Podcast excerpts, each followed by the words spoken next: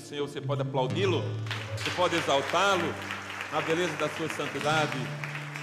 Glória a Deus, glória a Deus. Boa tarde, família Ressurreição. Graça e paz de Jesus. Sejam todos muito bem-vindos. Você que está aqui, você que está no YouTube Anglicana Ressurreição, seja bem-vindo, seja bem-vinda. Alegria recebê-los a todos. Você também que está aqui no Instagram Anglicana Ressurreição, são todos muito bem-vindos. Venham de onde vierem, nós os acolhemos muito bem em nome de Jesus. Para você que está aqui pela primeira vez, eu sou o bispo Márcio Simões, tenho uma alegria muito grande de estar aqui, poder transmitir a palavra de Deus para o teu coração. Deus quer falar com você nessa noite. Tarde e noite, Deus quer falar, porque Deus sempre quer falar com a gente. Basta que nós estejamos atentos à voz de Deus, que nem sempre e na maioria das vezes não é uma voz comum, é uma voz extraordinária. Mas ela vem de formas naturais também. Ela vem através de um sermão, ela vem através de uma música, ela vem através de uma leitura simples da Bíblia. Mas ele está sempre falando. Nós aqui muitas vezes fechamos os nossos ouvidos. Eu quero convidá-los, ainda em pé, à leitura da palavra de Deus no primeiro livro dos Reis, Velho Testamento, capítulo 19 versos 1 a 5 e depois de 9 a 11. Vai estar na tela, se você quiser fazer e acompanhar na mesma leitura que eu farei, nova versão internacional, primeiro livro dos Reis, capítulo 19, versos 1 a 5 e depois 9 a 11. Diz assim a palavra de Deus.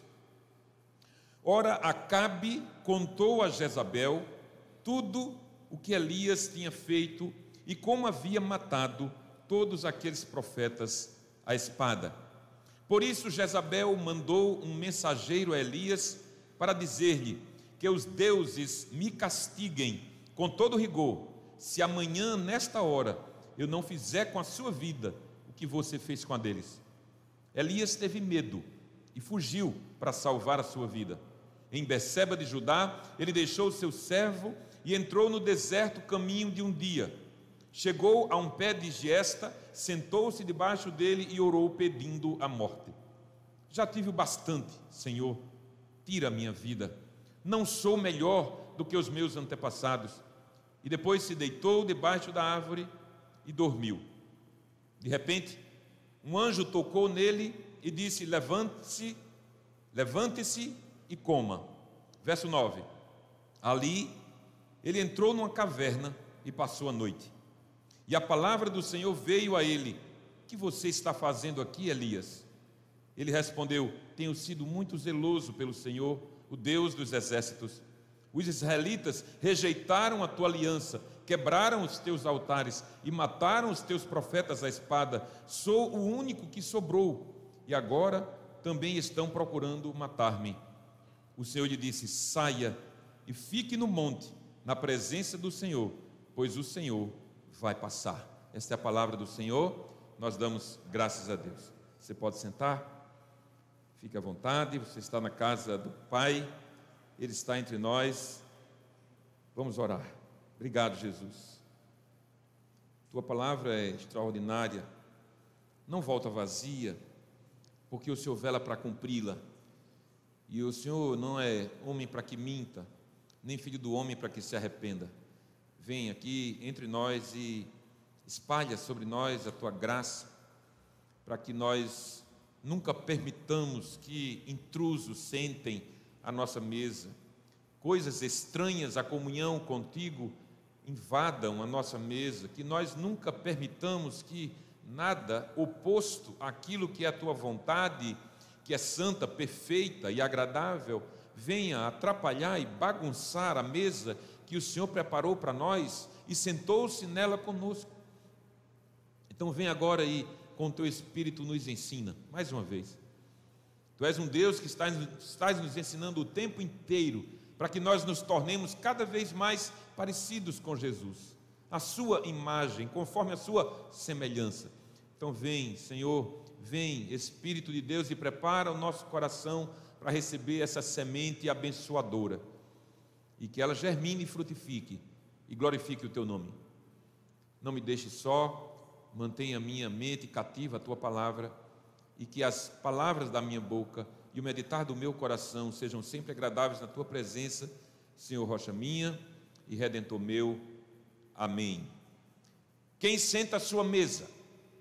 Quem senta à sua mesa? Essa é a, esse é o tema da nossa série do mês de setembro. Quem senta à sua mesa, porque quem senta à tua mesa conhece melhor você. Quem senta à sua mesa conhece um pouco dos seus planos. Quem senta à sua mesa conhece muito mais profundamente a você do que a maioria das pessoas. Quem senta à nossa mesa está com um ticket na mão para conhecer e para passear dentro de nós. Deus se importa com mesas. E ele demonstrou isso na narrativa bíblica do Antigo e do Novo Testamentos. Lá no Antigo Testamento, Deus ordena que Moisés preparasse uma tenda chamada de tenda da congregação ou tenda da presença, e ali ele disse: faça uma mesa. E nessa mesa você coloca doze pães, um pão representando cada tribo de Israel, e o menorá, aquela lamparina de sete lâmpadas, que ficava em cima daquela mesa, representando a luz de Deus que nunca se apaga. Ainda hoje é símbolo dos israelenses modernos. E os pães da proposição estavam ali, estavam ali e a cada semana eram trocados, mas Deus escolheu um grupo específico para entrar naquele lugar, chamado de lugar santo.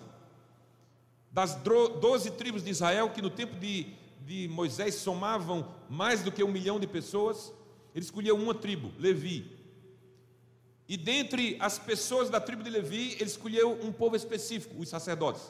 Apenas eles deveriam entrar naquele lugar onde a mesa estava. Isso quer dizer que se nós fomos, e, e, e de fato nós fomos, criados à imagem e semelhança de Deus, é para que nós também tenhamos o cuidado em quem nós convidamos para estar à nossa mesa. Porque às vezes aqueles que nós convidamos para estar na nossa mesa e conhecer os nossos segredos, nossos sonhos e planos, pode ser que eles sejam, na verdade, o penetra, que nós vimos na semana passada. E o penetra mor, o penetra principal, o inimigo das nossas almas, ele está sempre enviando penetras menores para atrapalhar e bagunçar a mesa que Deus preparou para você. No Novo Testamento, Jesus estabelece como símbolo da aliança, do compromisso feito entre Deus e a humanidade de salvá-la, pão e vinho. E pão e vinho se come ao redor de uma mesa. Ou seja, para Deus a mesa tem importância. A mesa significa momento de partilha, de comunhão, de alegria, de aprendizado. É na mesa que nós, pais, ensinamos os nossos filhos. É na mesa que eles percebem em nós os trejeitos, também as falhas. Então, a mesa é importante para todos nós. O primeiro tema que nós trabalhamos aqui foi Deus preparou uma mesa para mim. Veja que coisa extraordinária. Deus é quem prepara uma mesa para nós, com base no Salmo 23, quando Davi escreveu: Preparas-me uma mesa na presença dos meus adversários unges a minha cabeça com óleo, meu cálice transborda. É Deus que prepara uma mesa para nós. É claro que essa é uma linguagem poética, metafórica, mas é verdadeiro. Deus faz isso com a gente. O segundo tema foi um penetra na minha mesa, é quando nós permitimos que pessoas indesejadas, intrusas, entrem na nossa mesa. E é necessário que nós tenhamos discernimento para aceitar ou rejeitar. Como Deus não tem nenhum problema em dizer não, não os conheço, não sei de onde vocês são. Vimos isso em Lucas 13, na semana passada. Mas a gente tem que avançar. E hoje, a semana 3, nós vamos falar sobre mentiras mortais na minha mesa. Mentiras mortais, porque nem todas as mentiras são mortais. Algumas mentiras são leves, algumas mentiras elas, elas não causam tanto peso assim. Eu não sei se você gosta de tomar banho frio, eu detesto banho frio. E quando eu era criança, a gente gostava de passar férias na casa do meu, da minha avó, dos meus avós, avós, e, e lá tinha, lá no fundo do quintal, um banheiro e um chuveiro com a caixa d'água de alvenaria, alvenaria abaixo da, do telhado, aquilo era gelado. E na hora de tomar banho a gente sofria. E eram os, os irmãos ali pulando debaixo do chuveiro para poder aguentar a água fria. E aí, quando eu estou ali na adolescência, pré-adolescência, 12, 13 anos, eu tinha um problema sério de congestão nasal e meu pai convenceu um amigo dele, que era um, um, um proprietário de farmácia aqui, muito inteligente e deficiente, deficiente visual, e ele convenceu esse cidadão a dizer para mim que um bom remédio era tomar banho frio, 5 e meia da manhã. Acabou comigo. E eu aceitei aquele negócio e lá ia eu tomar banho frio, 5 e meia da manhã, para ver se passava aquela congestão nasal, e tudo isso era conversa fiada. Mas essa mentirinha não chega a causar um mal. E aí isso te, acabou me lembrando que lá em casa eram, eram seis irmãos, e imagina uma casa com seis crianças, uma escadinha um atrás do outro, todo ano tinha um, teve ano que teve dois lá em casa, e então quando chegava na quinta-feira, que as frutas já estavam precisando ser renovadas, aí a gente ia comer uma banana. Disse, mamãe, essa banana está preta. Ela dizia chocolate. E a gente comia banana e dizia, ah, vou comer banana com chocolate. Não é verdade. Já estava ficando, já estava se deteriorando. Mas a gente aceitava aquilo como a verdade. Essas mentiras não fazem muito efeito, não fazem muita diferença. As mentiras perigosas são diferentes. Elas são aquelas que fazem você é, criar em si mesmo uma posição onde a mentira se torna a verdade. E de tanto você repeti-la, você acaba pagando por isso. Você acaba defendendo isso com unhas e dentes.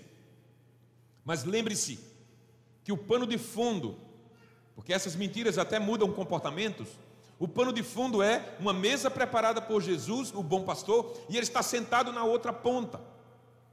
E você está olhando para ele. E essa mesa deveria ser pura, santa, limpa, limpa de mentiras, limpa de coisas que desagradam a aquele que está na outra ponta da mesa, limpa de coisas que possam ou que eventualmente venham a macular aquilo que ele está trazendo para nós. É, é assim que deve ser essa mesa. Mas aí nós falhamos, nós erramos, e nós insistimos em trazer para essa mesa coisas que nunca poderiam entrar. E a gente chama isso de livre arbítrio. Paulo disse assim: todas as coisas me convêm, mas todas as coisas me são lícitas, mas nem todas me convêm. Todas as coisas me são lícitas, mas eu não me deixarei dominar por nenhuma delas. Isso é livre arbítrio. Eu sei que aquilo pode me fazer um mal. Eu vou e abraço-me com ele ou não. É uma decisão minha. Então eu sei que determinadas coisas na minha mesa podem atrapalhar aquilo que Deus está fazendo, mas é uma escolha minha aceitar ou rejeitar.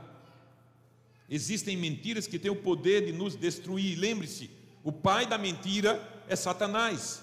João 8,44 diz isso. E se ele é o pai da mentira, quando nós abraçamos a mentira como um elemento na nossa mesa, nós estaremos agindo como filhos desse pai. E talvez você ache grosseiro alguém dizer que você é filho de Satanás. Certamente você vai achar, mas às vezes você está agindo como tal.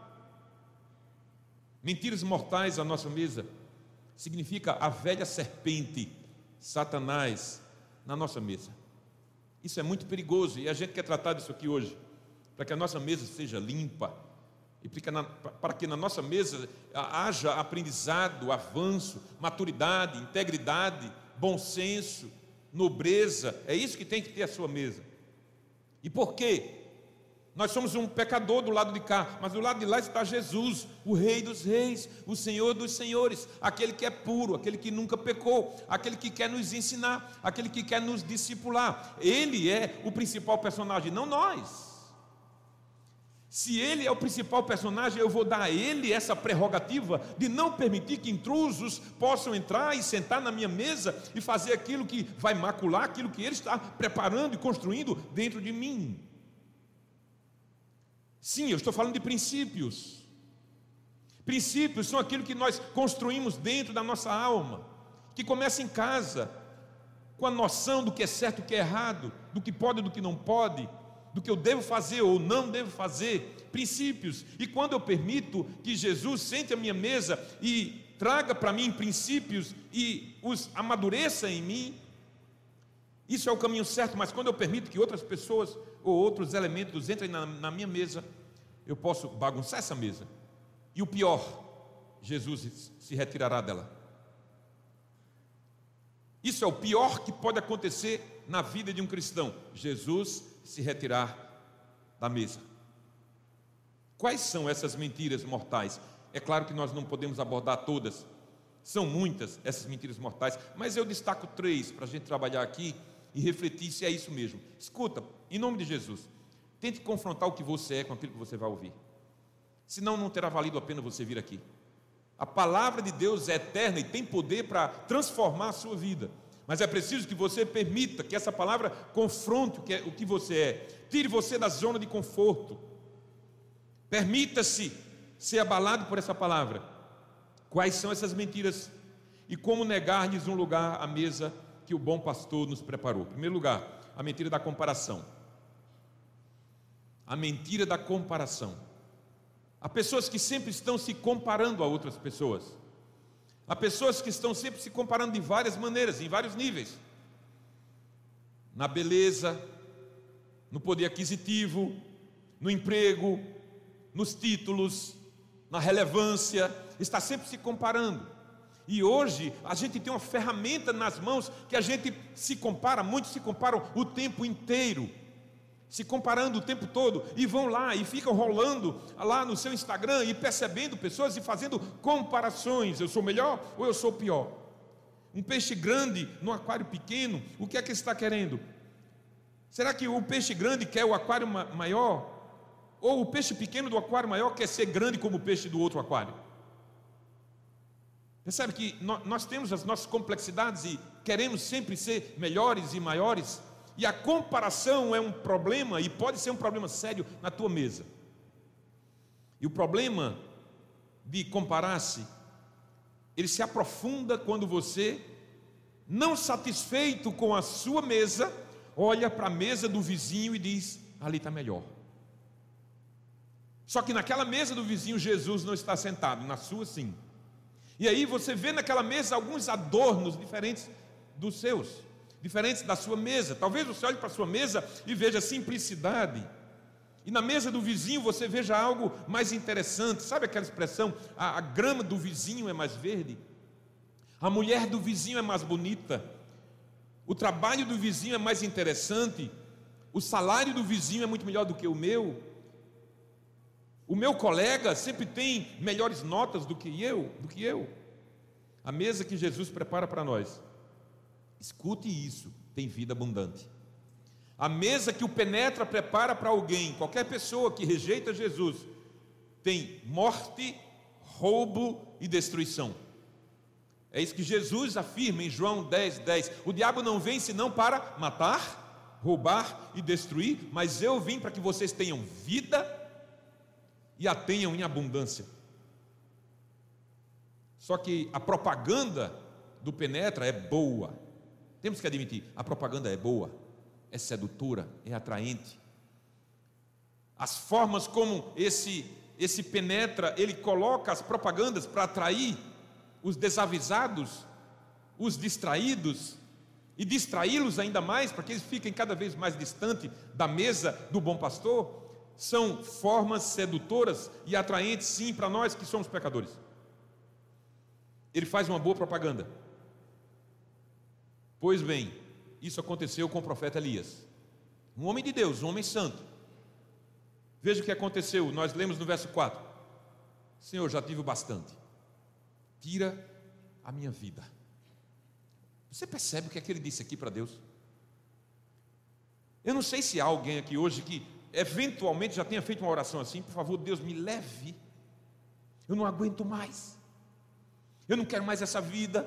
Eu não aguento mais essa pressão eu não aguento mais tanta carga, eu não aguento mais viver assim, eu não aguento mais esse homem, não aguento mais essa mulher, eu não aguento mais esse trabalho, eu não aguento mais ter que viver sem pagar as contas direito, eu não aguento mais, por favor, tira a minha vida. E você começa a pensar numa ponte aqui perto de Gravatar, e você começa a pensar que a, a solução pode estar ali. Foi isso que aconteceu com Elias, Senhor, por favor, tira a minha vida. Não sou melhor do que os meus antepassados. Percebe a comparação? Não sou melhor do que os meus antepassados.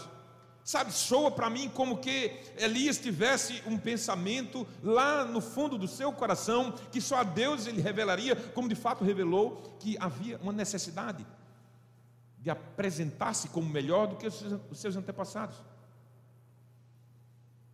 Talvez ele pensasse, eu vou, eu vou morrer aqui na velhice, eu vou, eu vou, eu vou ajustar essa nação, eu vou pregar que Deus é bom, todos vão se converter, mas não era o que estava acontecendo. Elias pregava, pregava, pregava, e a nação se deteriorava e se afastava de Deus. E o rei Acabe, induzido pela esposa a Jezabel, adorava deuses estranhos, não queria nada com o Deus verdadeiro. Aquilo trouxe uma opressão no coração de Elias, ao ponto de ele dizer: Por favor, me mata. Não sou melhor do que os meus antepassados. Eu até nutri alguma esperança de que seria.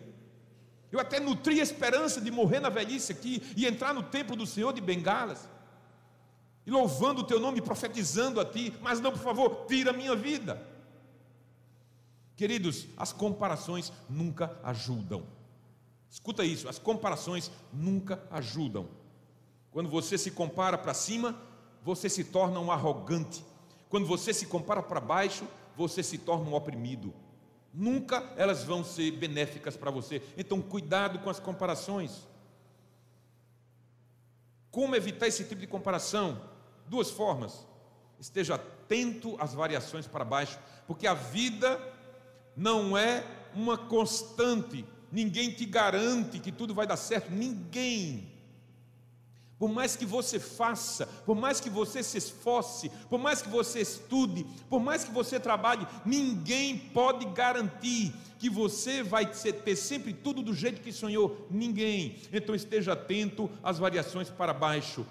Porque um dia antes Elias estava celebrando a Deus a vitória sobre a morte de 400 profetas de Baal, um Deus estranho e falso que não existia, apenas no imaginário das pessoas. E Elias vai lá e mata todos. Aquele era o dia da vitória de Elias. Imagina o jantar de Elias naquela noite, mas ele recebe um recado, uma mensagem de WhatsApp de Jezabel, dizendo: amanhã você está morto. E aí ele se acaba. Jezabel prometeu tirar-lhe a vida. E ele estava com medo da rainha má. Então, uma forma de você evitar as comparações é estar atento às variações para baixo. E, gente, isso acontece com todos nós. Nós somos gente como Elias foi. Isso é quando você não passa na OAB, isso é quando você não consegue a promoção do seu trabalho, isso é quando você está doente, isso é quando o seu faturamento cai, esteja atento às variações para baixo, porque quando a gente está em baixa, a gente age de forma equivocada, errada, e podemos entrar e perceber e, e autorizar a entrada na nossa mesa de coisas indesejadas, intrusos os quais Jesus jamais autorizaria. Então esteja atento às variações para baixo, mas também esteja contente com o que Deus te dá. Quem se contenta com o que Deus dá, quando está numa variação para baixo, não se incomoda, ele vai a, a, em frente, ele vai seguindo adiante, ele faz a oração de Abacuque, ainda que no curral o gado seja arrebatado, ainda que o fruto da videira não aconteça, ainda que falte comida no meu armário, ainda que falte dinheiro para pagar o boleto da escola das crianças, ainda assim eu me alegrarei no Deus da minha salvação. Porque a salvação não é comprada com boletos, a salvação não é paga com conta bancária, a salvação é graça de Deus na minha vida e nada pode roubar isso de mim. Então esteja contente com o que Deus te deu. Veja, 584 mil pessoas mortas na pandemia apenas no Brasil. Quantas delas levaram alguma coisa para o seu túmulo? Quantas levaram uma conta bancária? Quantas levaram uma aplicação financeira? Quantos levaram um terreno na praia? Quantos levaram um bom carro para andar? Quantos levaram a casa no bairro chique da cidade? Nenhum deles. Nenhum deles. Porque o que mais importa não é o que nós temos, o que mais importa é o que nós podemos ser. E o que nós somos, nós somos em Cristo. E Paulo escreve a Timóteo e diz assim: Nada trouxemos para este mundo e dele nada podemos levar. Por isso, tendo o que comer e com o que vestir-nos, estejamos satisfeitos, estejamos contentes. É um estado de espírito que você se impõe, estar contente com tudo. Escuta, porque a leitura errada que muitas pessoas fazem quando leem o Salmo 23, versículo 1: O Senhor é meu pastor e nada me faltará. Ele não está dizendo que tudo que você quer, Deus vai te dar. Ele está dizendo que tudo que você necessita, Deus te proporcionará. Quando Jesus nos ensina a oração do Pai Nosso, ele diz: O pão nosso de cada dia seja dado quando? Hoje. Ele não fala no amanhã, ele não fala na semana que vem, ele não fala em 2022, ele fala hoje. Isso é para dizer para você o seguinte: você precisa aprender a depender de mim. Eu sou seu pai, eu não deixarei nada lhe faltar. Então, o Senhor é meu pastor, de nada terei falta, porque tudo o que eu necessito, o Senhor me dá. Eu não preciso convidar para minha mesa intrusos. Eu não preciso aceitar propostas de propina. Eu não preciso aceitar propostas de uma licitação fraudulenta. Eu não preciso aceitar cantada de homem bonito nenhum, de mulher bonita nenhum, porque a minha mesa está posta e Jesus está no outro lado. Glória a Deus por isso. Então estejamos contentes com o que Deus nos deu. Tenha cuidado com as sugestões de penetras que sugerem que a tua vida não está legal. Diz, ah, fulano, tu está tão abatido. Sinceramente, fulano, aquela mulher não te merece. Aquela mulher não te merece. Oh, mulher que dá para você é aquela. Sugestão do penetra na tua mesa. E você começa a esquecer quem está na outra ponta. Ela já olhou para você duas vezes, vai nessa. Ela sim, essa é a mulher perfeita para você. Sugestão dos penetras. Ou então, ou então, alguém chega e diz assim: você ganha muito pouco, você se preparou muito, você fez curso, você fez um mestrado, você está ganhando pouco demais. Larga esse emprego. Você não confia em Deus? Ele vai prover alguma coisa para você. E aí você se junta a 15 milhões de desempregados, porque você aceitou a sugestão de um penetra que entrou na tua mesa por autorização sua.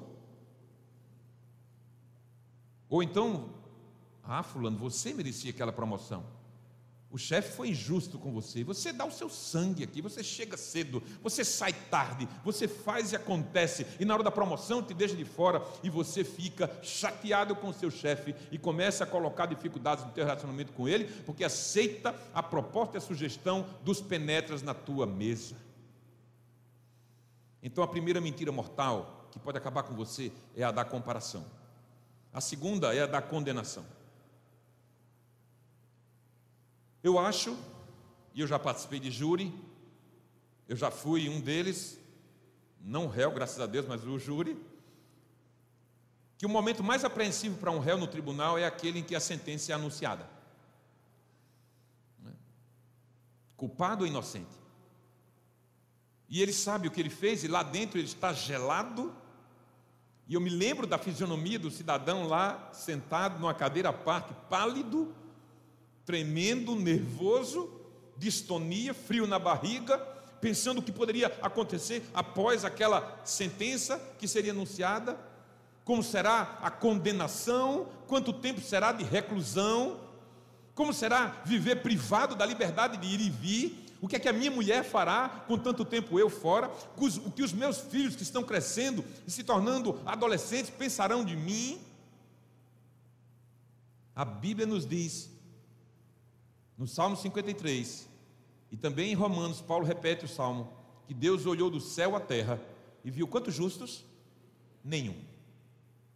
Nenhum justo. Deus viu nenhum justo na terra. Isso quer dizer que nós somos desse time. Só que essa foi a palavra de Deus lá em Isaías 53, e Paulo, quando chega em Romanos 3, ele faz a correção devida, porque até o salmista não havia nenhum justo na terra, até que chegou um chamado Jesus de Nazaré, era o justo, O justo deu a vida pelos injustos, que somos nós. E aí a graça entrou no mundo. E quando Deus olha para você que é injusto, quando Deus olha para nós que temos uma mesa podre e quer sentar nela, é porque Ele começa a olhar para nós pela lente de Jesus, que é justo e pagou o preço que nós devemos, deve, deveríamos pagar. E as coisas mudam na história humana. Deus faz aquilo que nós não poderíamos fazer por nós mesmos. Ou seja, todos com vasto merecimento de condenação, o veredito é lógico e justo para nós, culpado, culpado, culpado. Mas Jesus se atravessa na história e diz: Eu os inocento. A, a, a, a, palavra, o termo bíblico é eu os justifico. Justificados, pois, pela fé, temos paz com Deus, diz Romanos 5. Por isso, porque Jesus nos justificou, isso é inocentar. O que é que ele faz com os nossos pecados que nos culpam, que nos condenam, que aplicam uma sentença? Lança no mar do esquecimento. É isso que Jesus fala para Nicodemos, no capítulo 3, verso 17 do Evangelho de João. Deus enviou o seu Filho ao mundo não para condenar o mundo, mas para que este fosse salvo por meio dele. E aí alguém poderia dizer e acusar que Jesus era um bom de discurso, Jesus era um excelente pregador, mais que isso, ele dá exemplos vívidos. Uma mulher é levada até ele, flagrada no ato do adultério. E na lei de Moisés dizia que alguém assim, não era só a mulher, o casal flagrado no ato do adultério deveria ser apedrejado. E aí, numa sociedade machista, livram a cara do homem e pegam a mulher como bode expiatório. Chega para o homem e diz assim: ó, corre, cai fora, vai para a cidade de refúgio, que a gente vai dar um jeito nessa mulher. Ela não presta. E aí levam-na até Jesus, rasgam as suas vestes, e a sua nudez aparece, e ela se enche de vergonha, porque é isso que o pecado faz na gente, nos enche de vergonha, e nos enche de um sentimento de que não tem mais jeito, e ela tenta esconder a sua nudez, e a levam até Jesus. Jesus é o seguinte: essa mulher foi flagrada no ato do adultério. Moisés disse que a gente deve apedrejá-la. Tu o que dizes? Então, na velha dispensação, alguém olhava e dizia assim: não há um justo sequer, condena, atira pedra nelas nela. Mas na nova dispensação, Jesus diz a Bíblia escrevia na terra.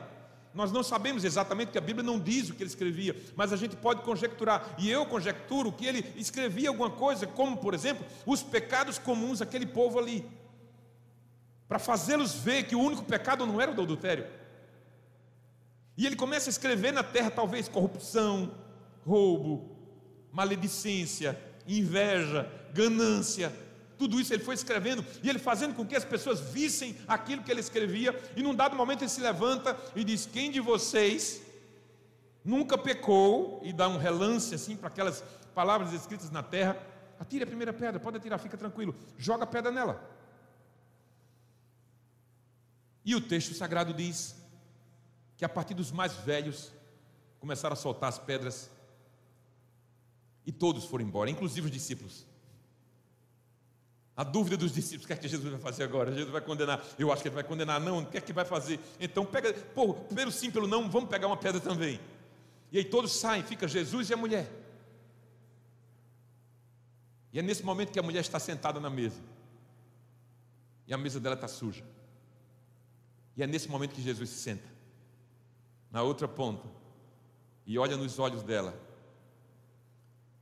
e, e eu mergulho um texto assim, eu, eu, tento, eu tento captar como foi aquele olhar. Da parte, é, do ponto de vista da mulher, olha para outra, vergonha, medo, é, é, terror no, na alma dela, e ela se fecha, ela não quer mostrar a nudez dela para ninguém, já, já bastava, já era o suficiente o que ela tinha feito com aquele homem lá, e agora ela se, se curva diante da sua vergonha, e Jesus está no outro lado, e, e, e pergunta a ela para que ela levantasse a cabeça: onde estão os teus acusadores? E ela levanta os olhos e fita Jesus nos olhos de Jesus. O que será que tinha nos olhos de Jesus? Acusação? Havia escrito nos olhos de Jesus um desejo de condenação, do veredito culpada? Não. Onde estão os teus acusadores? Não te condenaram? Não, Senhor. Eu também não te condeno. Vá em paz não peque mais. Como quem diz, nem sempre eu estarei aqui para livrar a tua cara. Porque quem se aproxima de Jesus necessariamente precisa mudar de vida, de conduta, de comportamento, de mente. Necessariamente.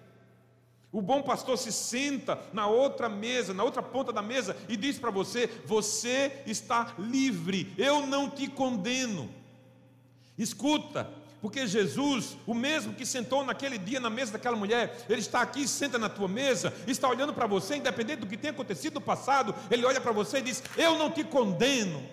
Eu vim para te salvar. Eu quero que você tenha uma nova vida, uma vida abundante, não uma vida de roubo, nem de destruição, nem de morte, mas uma vida plena, feliz, uma vida que você confie, que a tua mesa é limpa, que toda podridão que havia nela, toda sujeira que havia nela, eu varri, porque eu sou o filho de Deus. Eu paguei o preço por você. Então, cuidado com essa mentira mortal, queridos de achar-se condenado. Pai, mãe, cuidado com a palavra que você dirige ao seu filho. Sabe, quando a menina chega em casa, 19 anos, grávida, e aí você diz para ela: Você não presta? Cuidado com essa palavra, porque ela só tem 19 anos. E daqui dois, todo mundo vai dizer: Poxa, ela é jovem. Esse erro aí vai se diluir na história. Mas quando ela tiver 30, ela vai lembrar do que você disse a ela. Cuidado, marido, com o que você diz à sua mulher.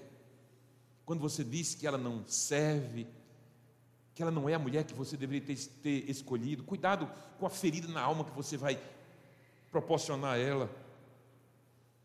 Uma mentira mortal facilmente pode levar um filho de Deus a viver uma vida não condizente com a plenitude que Jesus prometeu para nós.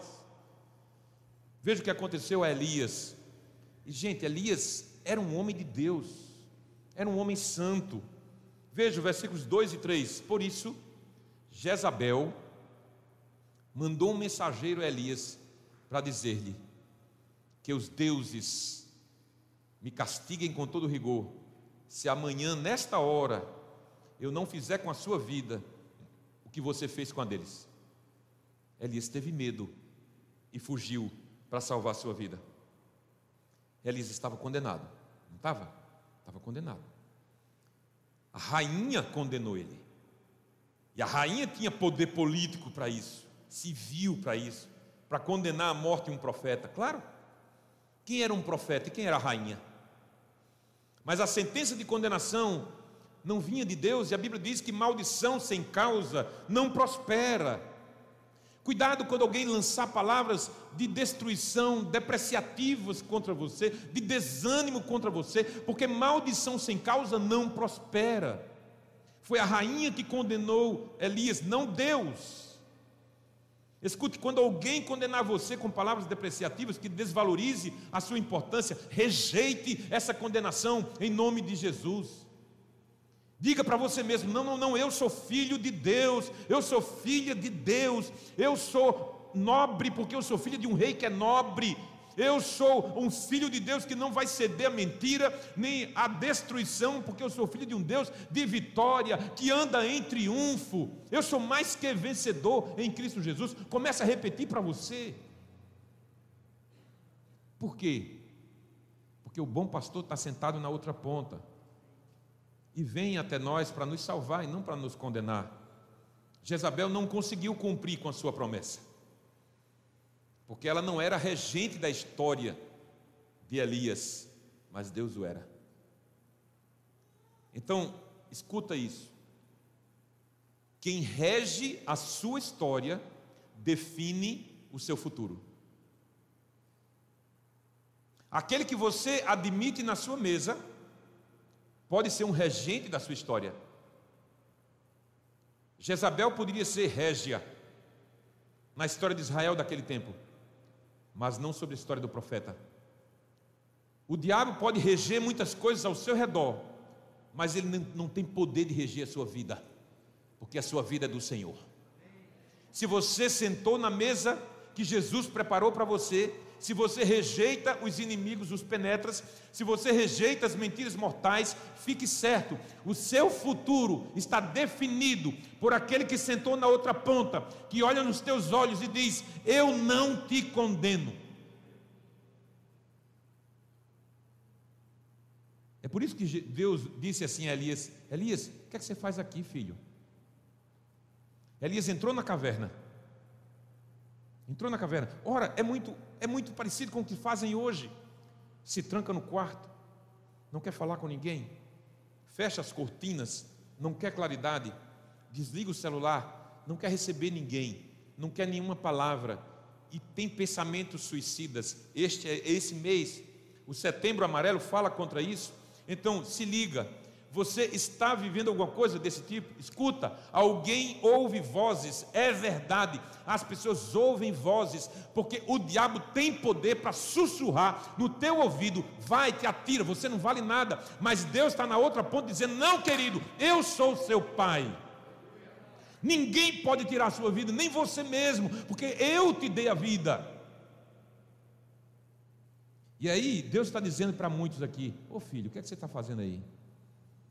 Ô filho, o que, é que você está fazendo nessa relação adúltera, promíscua? Ô filha, por que você está saindo com um homem casado? Deus está perguntando para você. Da mesma forma como perguntou Elias lá na, na caverna: Ô filho, por que você está aceitando propina? Você não é meu filho? Eu não sentei na mesa com você? Ô filho, por que você está aceitando uma, uma, uma, iniquidade? Sabe, iniquidade é o pecado que se estabelece e você não sai dele, e ele se torna um escravizante para você, e você está cheio de iniquidade, e ora a Deus pensando que vai ter resposta. Deus não aceita a tua oração. Ô filho, por que você está aceitando isso? Assim como Deus falou para Elias, ele fala para você. E Deus diz assim: se você estivesse sentado como deveria na mesa que eu preparei para você, não estaria sofrendo o que está sofrendo agora. Então a primeira mentira mortal é a comparação, a segunda mentira mortal é a condenação, e a terceira é a inutilidade. Sabe aquela coisa de ser inútil, você é um inútil? É uma, é uma acusação grosseira, dolorosa, que parece vai fundo na nossa alma, quando alguém não reconhece o que nós somos, especialmente pessoas que nós amamos. Disse que algo é útil quando determinadas necessidades são satisfeitas. Ok, pode ser que A ou B não faça exatamente como eu penso, mas isso não quer dizer que ela é inútil. Pode ser que eu não faça exatamente como meu chefe espera, mas isso não quer dizer que eu sou inútil. Um carro é útil, um aparelho de celular é útil, um plano de saúde é útil, algumas dessas coisas se tornaram indispensáveis, indispensáveis, mas mais importante que coisas são pessoas. Maior utilidade tem as pessoas do que as coisas. Deus disse a Adão que ele deveria gerenciar a terra. Domine. Adão, domine sobre tudo. Você é o CEO aqui. Você é o executivo desse negócio. Tome conta. Multiplique-se. Nesse sentido, ele Adão e os seus descendentes têm sido úteis. Nós gostamos de ser úteis. Sabe uma coisa que conecta você mais rápido e consistentemente à igreja? Entregar seu serviço ao trabalho. Então você chega na igreja e você diz: Não, não, eu não quero apenas sentar na, na, num lugar desse, eu não quero apenas engordar espiritualmente, eu não quero apenas é, é, ouvir palavra, não, não, eu quero ser parte disso. Igreja é isso, igreja é participar, membro é colado ao corpo. Então a gente entra na igreja, a gente começa a ouvir e a gente começa a ser é, orientado, instruído pela palavra para a gente dar. Veja, a Bíblia diz: mais bem-aventurado é dar do que receber. E as pessoas monetizam essa frase, mas acontece o seguinte: mais bem-aventurado é quem dá amor do que quem recebe, mais bem-aventurado é quem dá carinho do que quem recebe, mais bem-aventurado é quem dá serviço do que quem recebe. Muitos chegam na igreja e querem apenas usufruir daquilo que ela a, a, oferece, mas você precisa ser alguém que serve. Os discípulos que quiseram se comparar um dia, receberam uma resposta tácita de Jesus: quem é o maior no reino dos céus? É aquele que serve. O maior no reino dos céus, dos, dos céus não é aquele que fala melhor, não é aquele que tem mais carisma, não é aquele que é bacaninha, não é aquele que fala com todo mundo, o maior no reino dos céus é aquele que serve do seu jeito. Extrovertido ou tímido, temperamental ou fechadão, do seu jeito, sirva a Deus. E com a mesma força que nós gostamos de ser úteis, nós odiamos ser tidos por inúteis. Deus sabe disso porque foi Ele que nos criou assim. Deus nos fez assim. Jesus disse: Meu pai trabalha, eu e meu pai, nós trabalhamos até agora. A gente continua trabalhando. Deus não é um Deus de rede, Deus é um Deus de trabalho, de ação. Só que o diabo também sabe que nós necessitamos nos sentir úteis.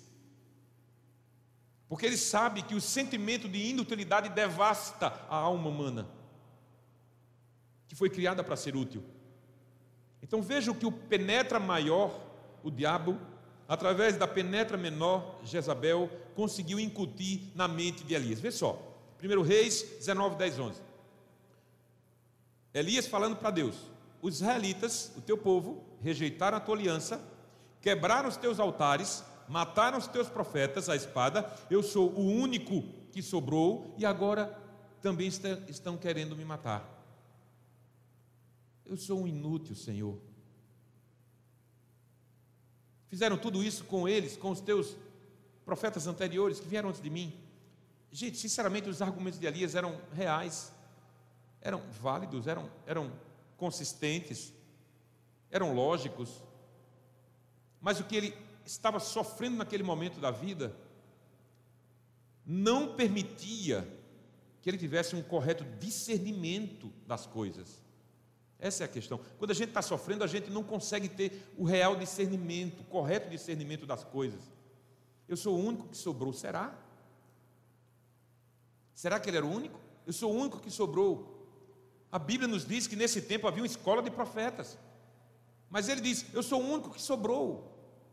Também estão procurando me matar. Então, como fazer uma leitura correta dos fatos ao redor da gente, especialmente quando a gente está em baixa, como Elias estava? Quero dizer para você como é que você vai fazer isso. Olha para a outra ponta da mesa, querido. Quem é que está na outra ponta da mesa? Jesus.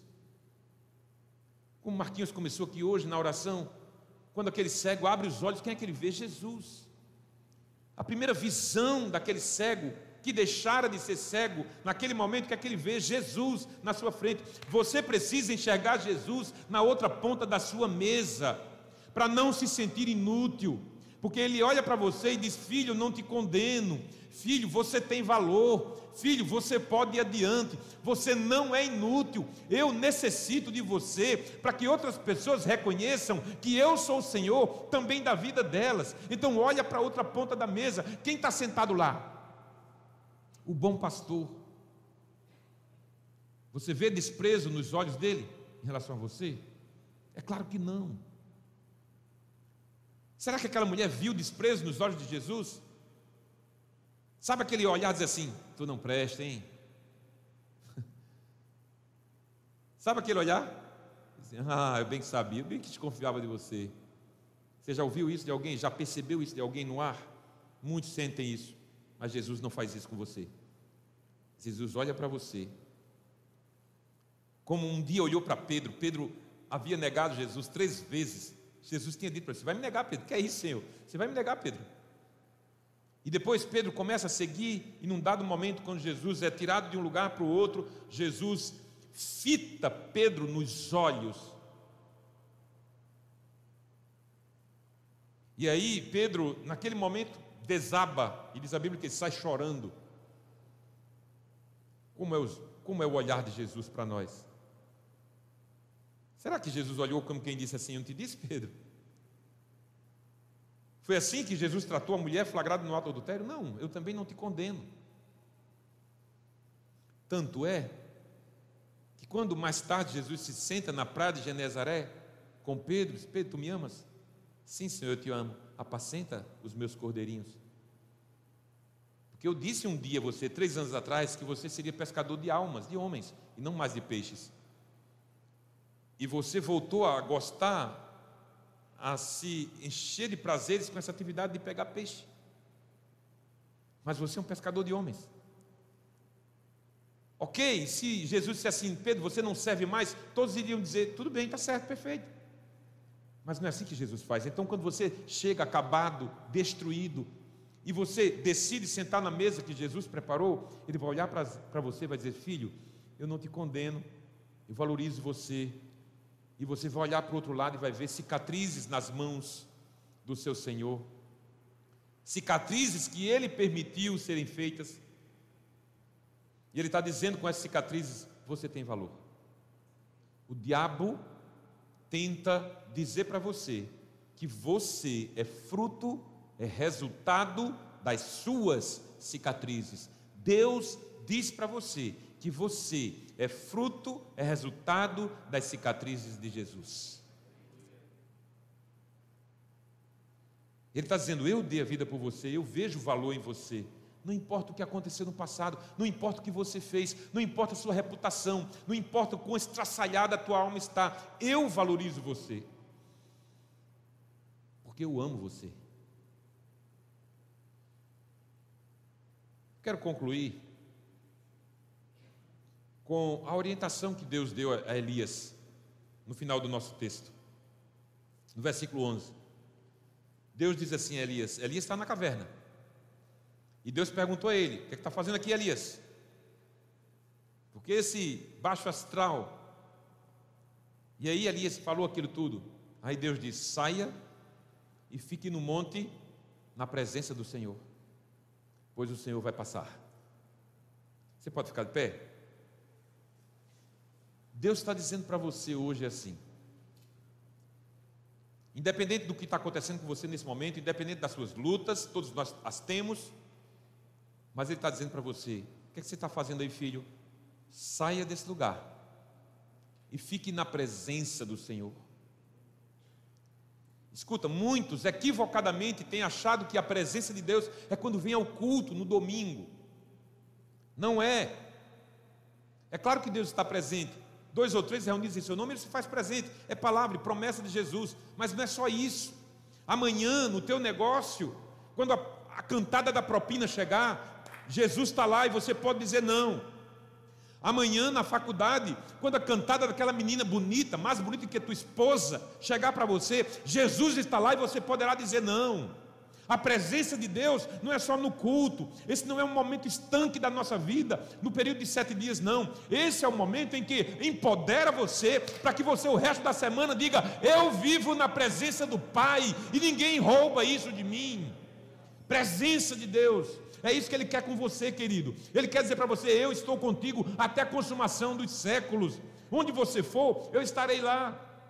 Davi teve essa percepção no Salmo 139. Onde eu colocar minha cama, o Senhor está. Se eu colocar no lugar alto, Ele está. Se eu colocar no fundo do abismo, Ele está. As trevas e a luz para o Senhor são a mesma coisa. Eu não tenho como esconder nada de Deus, porque a tua presença é real na minha vida. O Senhor é onipresente na minha vida. Onde quer que eu esteja, o Senhor estará, porque Ele está sentado na minha mesa, olhando nos meus olhos, dizendo: Eu te amo. Você pode dizer amém? Fecha teus olhos. Oh Jesus, como é bom saber que somos amados. Oh Deus, esse mundo tão injusto, inquieto, bagunçado, de mesas bagunçadas, tem levado tantas pessoas ao sentimento de desamor, de desprezo, de indiferença. Mas aí nós encontramos a tua palavra, nós encontramos um Deus misericordioso que diz: O que, é que você está fazendo aqui, filho? Que, é que você está fazendo aqui, filha? Vem para fora e fica na presença do Senhor. Fica comigo. Eu quero, eu quero dirigir os teus passos até os pastos verdejantes. Eu quero te levar às águas tranquilas. Pai, nós queremos te agradecer, Senhor, pelo entendimento da tua palavra. Oh Deus, amanhã, terça-feira, quarta, quinta, onde quer que nós estejamos, que a imagem de uma mesa, onde Jesus está na outra ponta, seja real, no carro, no serviço, no trabalho, no plantão, a, a imagem da mesa composta pelo bom pastor e por nós seja real. Que os grãos da graça espalhados nessa mesa possam nos comunicar o tempo todo que nós temos valor, independente do nosso passado, porque a tua graça nos enche de tal forma que não há passado que possa alterar aquilo que o Senhor já fez em nós. Obrigado, Jesus, porque a tua palavra não volta vazia. Que o Senhor te abençoe e te guarde. Que o Senhor faça resplandecer o seu semblante sobre ti e te dê a paz que a bênção do Deus Todo-Poderoso, o Pai, o Filho e o Espírito Santo repouse sobre cada um de nós aqui e sobre toda a igreja de Deus espalhada pela terra, agora e para sempre. Amém.